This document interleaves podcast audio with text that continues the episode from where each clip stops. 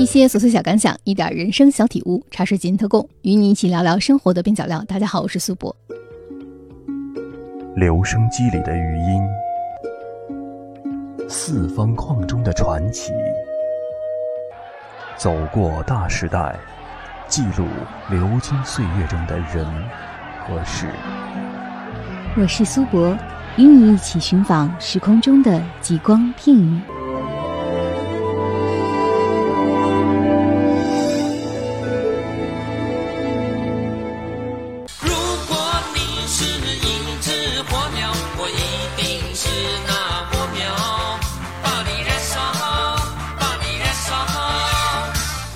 台湾歌手高凌风病逝于台北慈济医院，享年六十三岁。他曾红得如日中天，琼瑶还曾以他的故事为蓝本写出了小说《女朋友》，而他也以剧中男主角的姓名为艺名。高凌风唱了太多的情歌，《恼人的秋风》《蒙蒙烟雨》《燃烧吧火鸟》，以及通过费翔而被人熟知的《冬天里的一把火》。他是许多人心中永远的青蛙王子。他在二零一三年写出了人生的最后一本书《火鸟》。追忆歌手高凌风。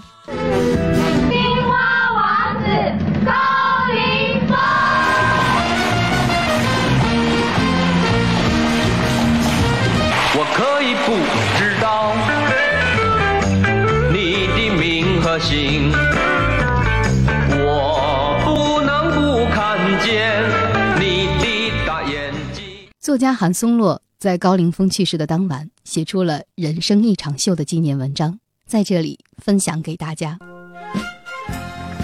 高凌风这一生堪称传奇，跌宕起伏，胜过一本小说。而且，即便是小说，也是小说里最活色生香的一部，一字一句都有画面配合。作为主人公的他，那一种不甘平庸、勇于折腾、时时心血来潮的性格也呼之欲出。这样一个人生，无论如何也是拿得出手的。对于稍晚出生的年轻人来说，高凌风这个名字十分陌生；对于他的去世能占用这么多的媒体资源，更是感到困惑。但熟悉琼瑶小说的人都知道他，琼瑶小说《女朋友》写的就是他的故事。高凌风本名葛元成，一九五零年生于高雄县的一个眷村，母亲是越南籍。十七岁时，他考入文化学院外文系，大二时组建乐队。琼瑶看过他们的彩排后非常欣赏，他从此与琼瑶结缘。他们的乐队名称也是琼瑶起的，叫做火鸟。之后，琼瑶还曾推荐他去刘家昌的美琪饭店驻唱。也是在那段时间，他追求一个富家女，结果失败。琼瑶见证了整个过程。这个故事略显平常，和琼瑶写惯了的浪漫传奇完全是两样。但正巧有片商约琼瑶写一个穷小子追白富美而不得的故事。在七十年代，琼瑶的小说其实已经是电影小说了。经常电影和小说几乎同时问世，小说的封面通常就是同名电影剧照。于是琼瑶把高凌风的故事写成了长篇小说《女朋友》。美丽清淡的富家女夏小婵和浪荡不羁的歌手高凌风结识，最终却离开了他，嫁给学业有成的何怀祖。小说《女朋友》随即被改编成电影，由白景瑞导演，林青霞、秦祥林和肖芳芳主演。但琼瑶为表示感谢，把主题歌和插曲都交给葛元成演唱。要知道，在七十年代，衡量歌星地位的隐形标准之一，就是能否获得琼瑶电影歌曲的演唱权。葛元成从此开始行走江湖，需要艺名，琼瑶建议他就叫高凌风。女朋友中有好几首歌，其中最著名的就是后来被庾澄庆翻唱的《大眼睛》。一九七四年，电影上映，歌林唱片同时为葛元成推出了首张国语专辑《女朋友》，高凌风一举成名。第二年，他主演了琼瑶电影《剪剪风》，这在当年也是台湾巨星才能够有的机遇。虽然演过了电影，但高凌风的表演重心始终在舞台上。他模仿美国和日本的摇滚歌手，长发、短裤、墨镜、戴耳环、扭腰摆臀，歌曲诙谐，台风华丽，在当时独树一帜。又因为经常缩脖子、双腿向外弯，看起来很像青蛙，于是人送外号“青蛙王子”。一九八二年，他模仿欧美流行乐的舞台劲构，邀请了两位和音女郎阿朱与阿花，和他一起登台，领起了和音女郎的风潮。他不止台风怪异前卫，歌曲也大胆奔放。在八十年代，高凌风继续为琼瑶影视剧献唱，《燃烧吧火鸟》《蒙蒙烟雨》都是由他首唱。他演唱过的《冬天里的一把火》红遍大陆，他进入综艺节目界，成为最红的综艺节目主持人。他的节目让胡瓜等后来的综艺天王崭露头角。他在电视台拥有专门的化妆间，他四十五分的秀场价是新台币二十四万元。他开办高档夜总会，他卷入黑道，他豪赌豪输，他出门带八个保镖。与他有关的新闻同时出现在娱乐版与社会版。整个八十年代，他是风头人物。高凌风的人生拐点出现在八十年代末，这个拐点和他的婚姻有关。高凌风的一生有过三次婚姻，第一任妻子是女朋友中的孟亚萍的原型林玉昭，他们在一九七六年结婚。第二任妻子是文杰，她曾是美国亚季小姐的冠军，他们在一九八六年结婚。一九八七年。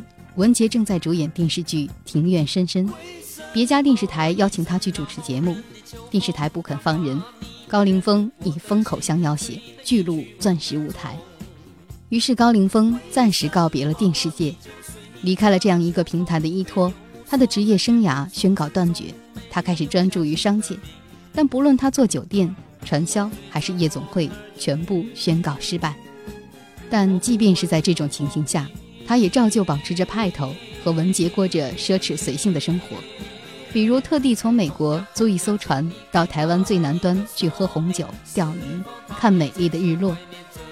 一九九一年，往日的积蓄即将挥霍完，他对文杰说：“遇到有钱的男人就跟着去吧，并和文杰离婚。”一九九四年，高凌风和比他小十九岁的空军女军官金友庄结婚。一九九六年。他彻底的放弃自己对生意场的念想，重返舞台。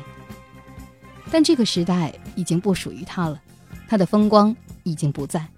张飞和胡瓜才是当时的综艺大哥大，阿朱和阿花也不知道花落谁家。他在舞台上倍感寂寞，他求告无门，屡遭羞辱，生病时住三等病房。但他认真反省，最终认定自己不能被打倒，决心从头再来。从做模仿秀开始重获生机，年轻的艺人看到他在综艺节目里模仿徐怀钰，深感不平，他却能坦然对之，用几年的时间再次成为舞台上的热门人物，他的演唱事业也再度启动。但他此后的婚姻生活却变成一出狗血剧。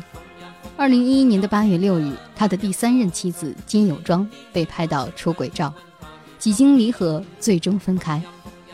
高凌风在舞台剧《火鸟传说》里，曾经用四分之一的篇幅把他和金友庄的故事写进去。他说：“我认识他到现在已经二十年了，他把最好的青春都给了我。缘起缘灭，我跟他之间结束了。”二零一三年，高凌风因血液病入院治疗，情况不容乐观，直到二零一四年二月十七日离开人世。如今谁还记得葛元成？他的身世故事里最吊诡的地方就是他和高凌风的关系。高凌风的故事来源于他，但高凌风又是个小说与电影中的人物。这个虚构的人物影响了他的人生走向。小说中的高凌风生机勃勃，像是脚底有弹簧，喉咙里还有上了弦的发条，却非常专情，对夏小婵念念不忘，最终低下头来。接受了一直对他怀有深情的孟亚萍的爱，现实中的高凌风却有点像唐璜，他到处追女孩子，从邓丽君到林青霞到陆玉的美女。很多年之后，他重现舞台，还是津津乐道于自己的追妞秘诀。六十岁的时候，他仍在情势中沉浮。与金友庄婚变最激烈的时候，他还曾求教于琼瑶，他说琼瑶是婚姻专家。要问问他四十岁的女人在想什么，因为琼瑶的一句话可以点醒他。而琼瑶给高凌风的九个字是：该分手的时候就分手。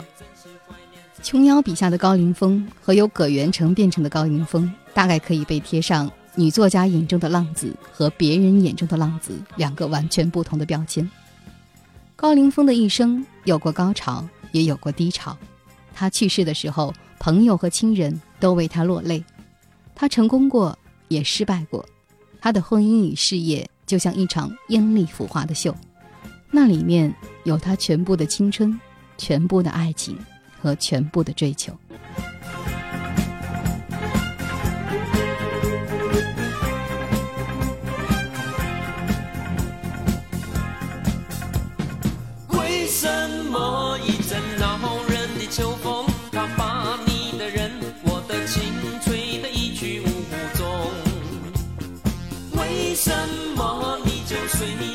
秋风，没有说再见，说珍重，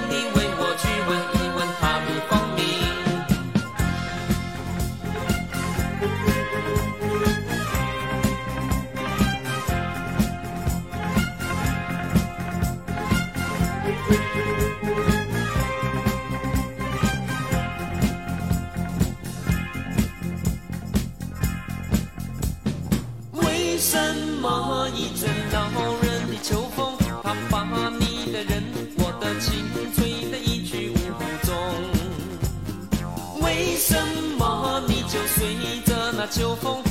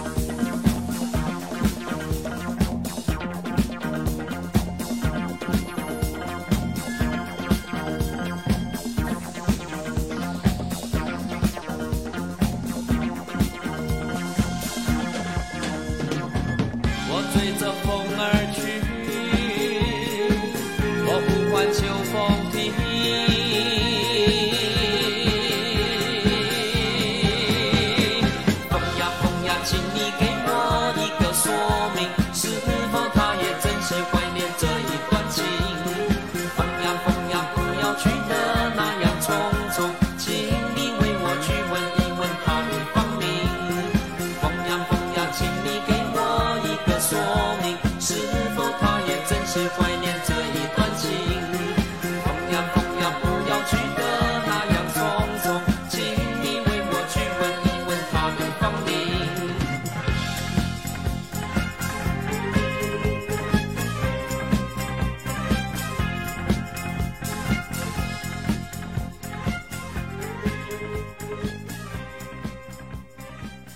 呈现一种关注，一种解读，探寻大时代中被遗忘的时光，讲述大时代小故事。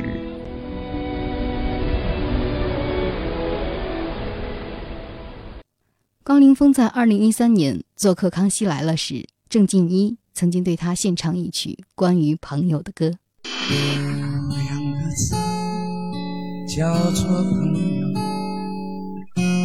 无时无刻在我左右。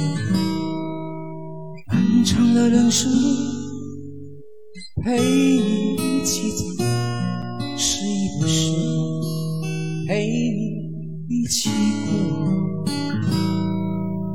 这两个字叫做朋友，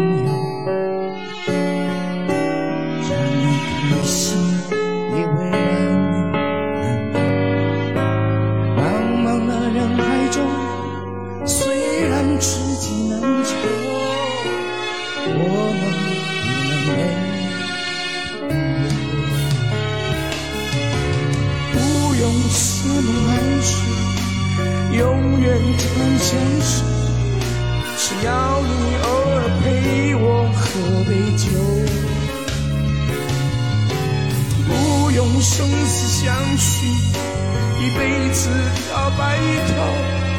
只要你偶尔陪我唱首歌，有两个字叫做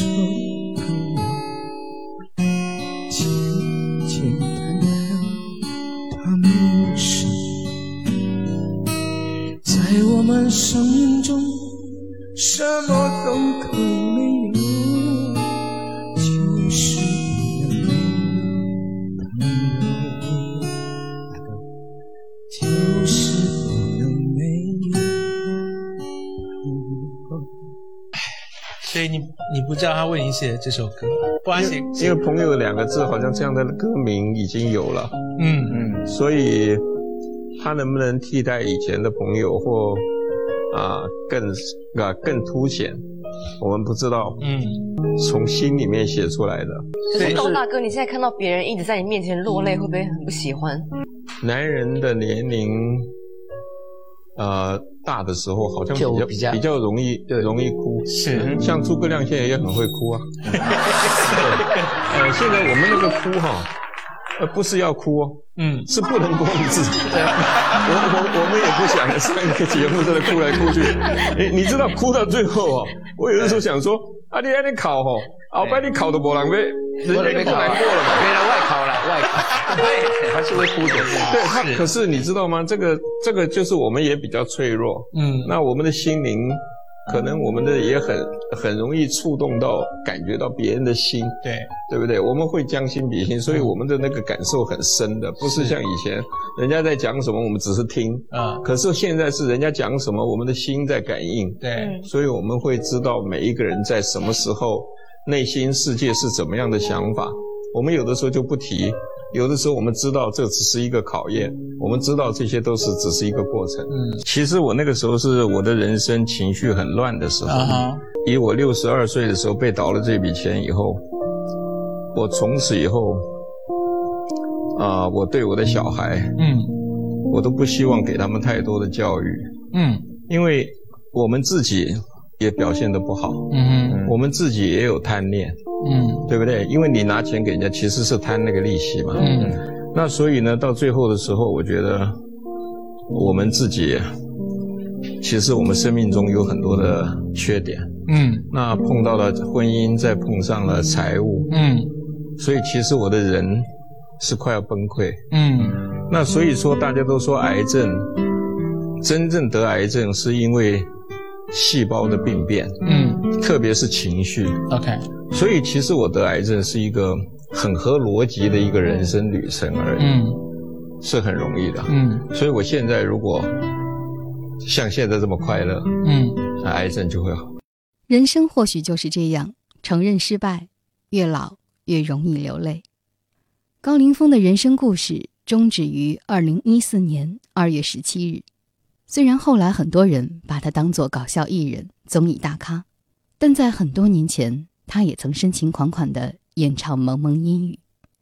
也许在那个时候，他就唱出了人生的迷离与困惑。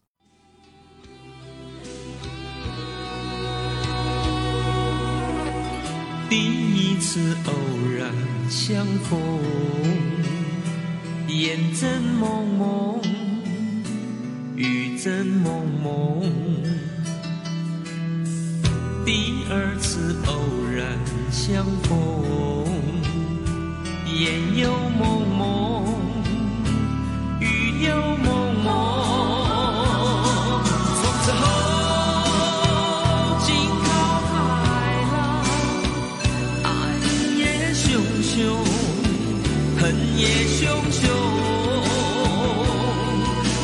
哦天崩地裂恩也匆匆怨也匆匆想当初何必相逢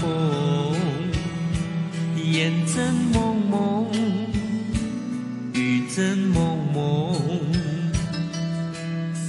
熙思两命可相逢也有梦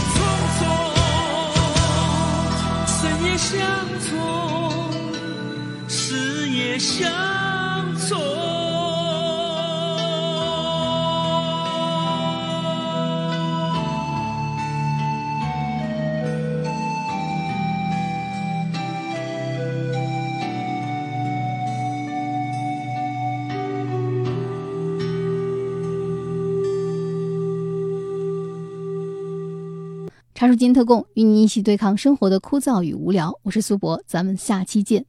您的每一次点击和评论都会给我制作节目带来莫大的动力啊！大家可以通过喜马拉雅、苹果播客或者小宇宙上搜索“茶水间特供”，或者搜索“苏博”，苏是苏州的苏，博是铂金的博，找到我。期待您的留言，再会。